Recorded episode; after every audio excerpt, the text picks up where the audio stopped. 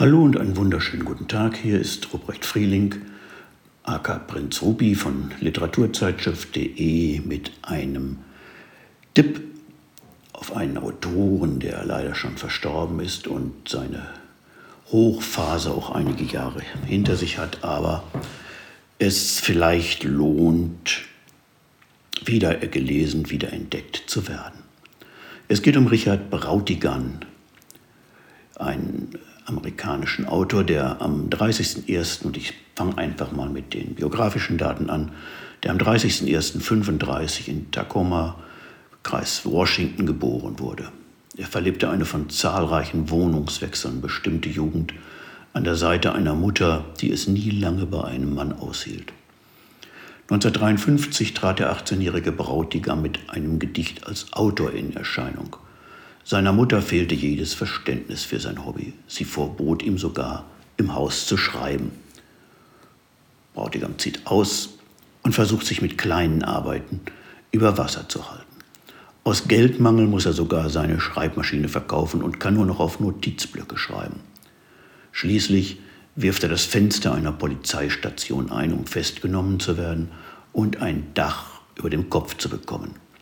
Die Obrigkeit schickt den seltsamen Schreiberling in die Psychiatrie, wo er mit grässlichen Elektroschocks therapiert wird.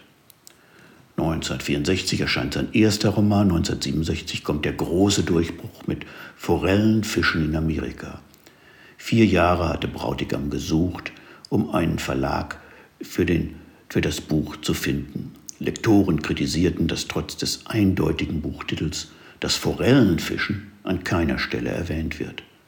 Der Autor blieb jedoch eisern und mehr als zwei Millionen Exemplare des Buches wurden allein in den USA verkauft. Es gibt nun einige Romane von Brautigam, die man alle äh, sehr preiswert im modernen Antiquariat bekommt.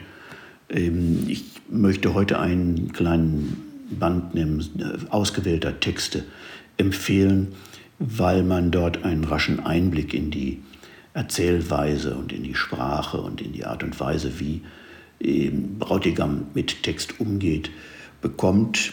Es handelt sich um ausgewählte Texte von Richard Brautigam. Und dieser Titel ist seltsam, denn äh, ein mit reifen Erdbeeren bedrucktes Cover besteht aus lediglich zwei Zeilen mit insgesamt zwölf Punkten.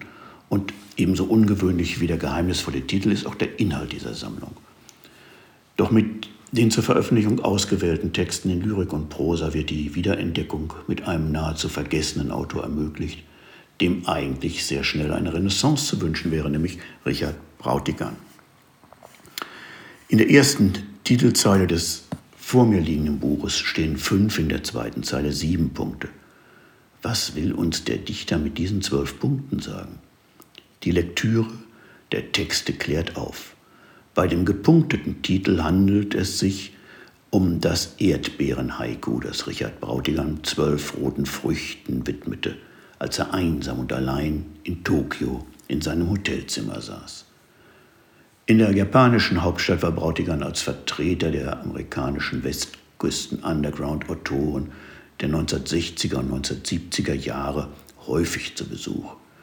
Da er jedoch kein Wort Japanisch verstand und auch keine japanisch sprechenden Kontakte hatte, verbrachte er die meiste Zeit in einem Hotelzimmer und dort schrieb und dichtete er.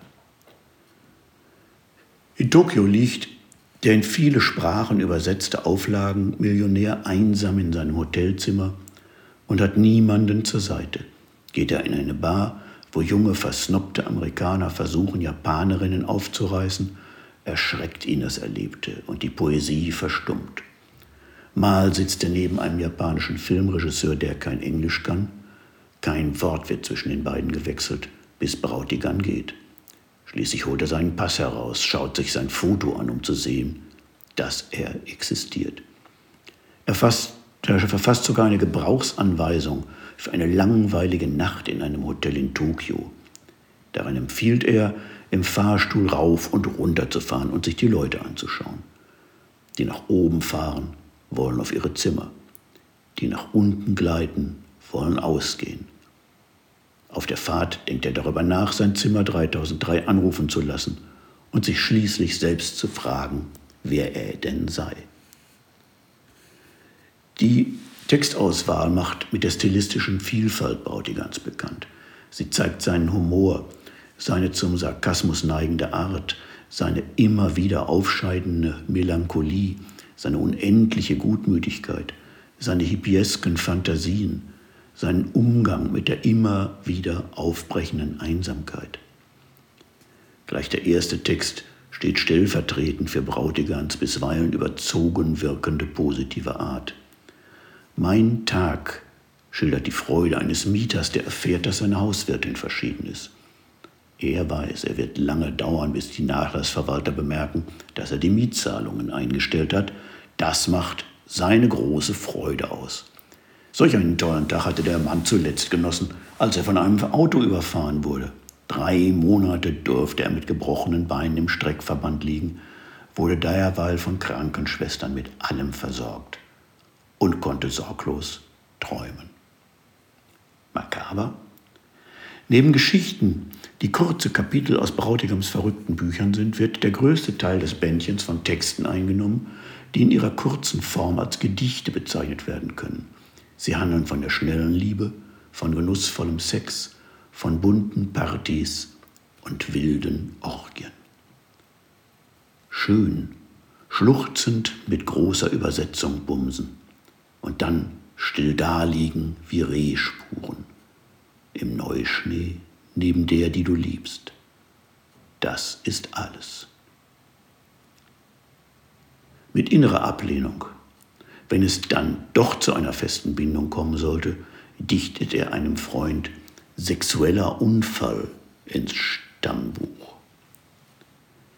Der sexuelle Unfall, der dann deine Frau wurde, die Mutter deiner Kinder und das Ende deines Lebens, ist zu Hause und kocht Essen für alle deine Freunde.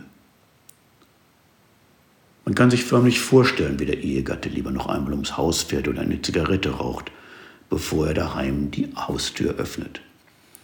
Einem Autor wie Brautigan nimmt man auch ein Liebesgedicht ab, wenngleich es vielleicht nur das eigene Ego besingt. Es ist so schön, morgens ganz allein aufzuwachen und keinem sagen zu müssen, dass man ihn liebt, wenn man ihn nicht mehr liebt. Ein abschließendes Wort zu Sprache und Stil von Richard Brautigam. Eines der Hauptthemen der Dichtung Brautigams ist die Sprache selbst. Der Autor spielt mit Sprache und Genre und erzeugt mit seiner lakonischen Ausdrucksweise eine realistische, mitunter bedrohliche, sehr häufig traurige Situation und Stimmung. Der auf den ersten Eindruck schlichte Ton der Texte ist das Ergebnis systematischer Reduktion des Ausdrucks unter konsequenter Konzentrierung und Verdichtung der inhaltlichen Substanz. Der Hippie unter Amerikas Schriftstellern zeichnet sich durch sprachliche Treffsicherheit und Vielseitigkeit aus. Brautigan bevorzugte die Analogie, die zur Beschreibung sinnhafter Zusammenhänge oft abstrakte und mehrfach verschachtelte Gedankenbrücken zum Gemeinten baut. Sein bewusst reduzierter Erzählstil pflegt gleichwohl den pfiffig selbstironischen Duktus. Die hohe Qualität seines experimentellen Stils zeigt sich in der vermeintlichen Leichtigkeit seiner Texte. Typisch ist schließlich, dass Brautigan bei seinen Überschriften selten das benannte, was er im Buchinneren beschrieb.